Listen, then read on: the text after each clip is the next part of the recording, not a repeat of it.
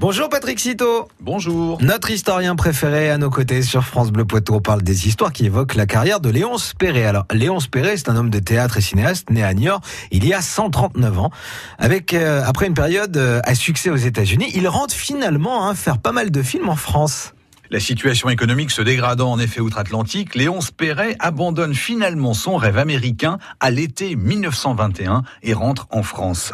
La période de transition dure peu de temps. Dès septembre, il réalise et produit L'Écuyère. Avec Königsmark, qui sort en France en mars 1924, Léonce Perret va ensuite définitivement entrer dans la légende du 7e art. Le film est en effet considéré comme une œuvre majeure du cinéma des années 20. En 1925, il sort Madame sans gêne, le premier film franco-américain. On y aperçoit notamment la star américaine Gloria Swanson. Le film est un immense succès. Il génère des recettes historiques en France comme aux États-Unis. Et comment se poursuit sa carrière? Léonce Perret est à cette époque l'une des références du cinéma français.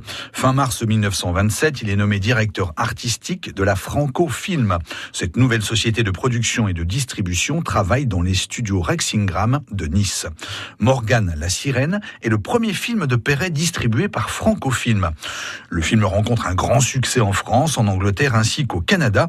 Le réalisateur produit ensuite ses deux derniers films muets. Et quand passe-t-il euh, au cinéma parlant? C'est en 1929. Léonce Perret réalise Quand nous étions deux. Son premier film parlant connaît un succès en demi-teinte. La transition vers le cinéma parlant est compliquée pour la société francofilm.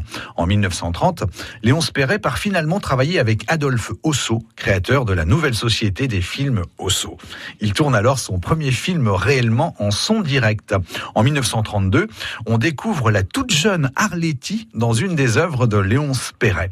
Il passe ensuite chez Pathé Nathan. Son film Il était une fois emporte le prix de meilleur film français de l'année 1933. Alors que Léonce Perret entame une nouvelle version de Königsmark, parlante et bilingue, il tombe malade. Il meurt finalement le 12 août 1935. Léonce Perret repose depuis lors au cimetière cadet à Niort. Merci Patrick. Cito une histoire à retrouver sur francebleu.fr. France Bleu Poitou.